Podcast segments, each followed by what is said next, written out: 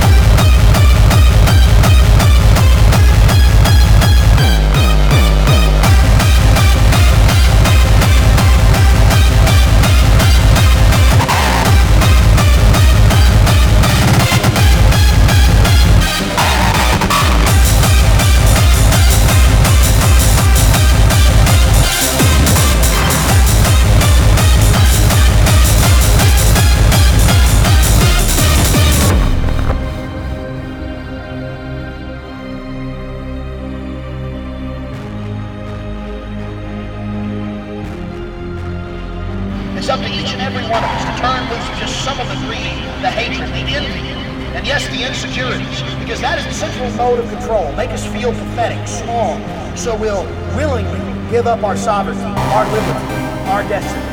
We have got to realize we're being conditioned on a mass scale. Start challenging this corporate slave state. The 21st century is going to be a new century, not the century of slavery, not the century of lies, issues of no significance, classism, slavism, and all the rest of those controls. It's going to be the age of humankind standing up for something pure. The truth is out there in front of you, but they lay out this buffet of lies. I'm sick of it, and I'm not gonna take a bite out of it. See you guys.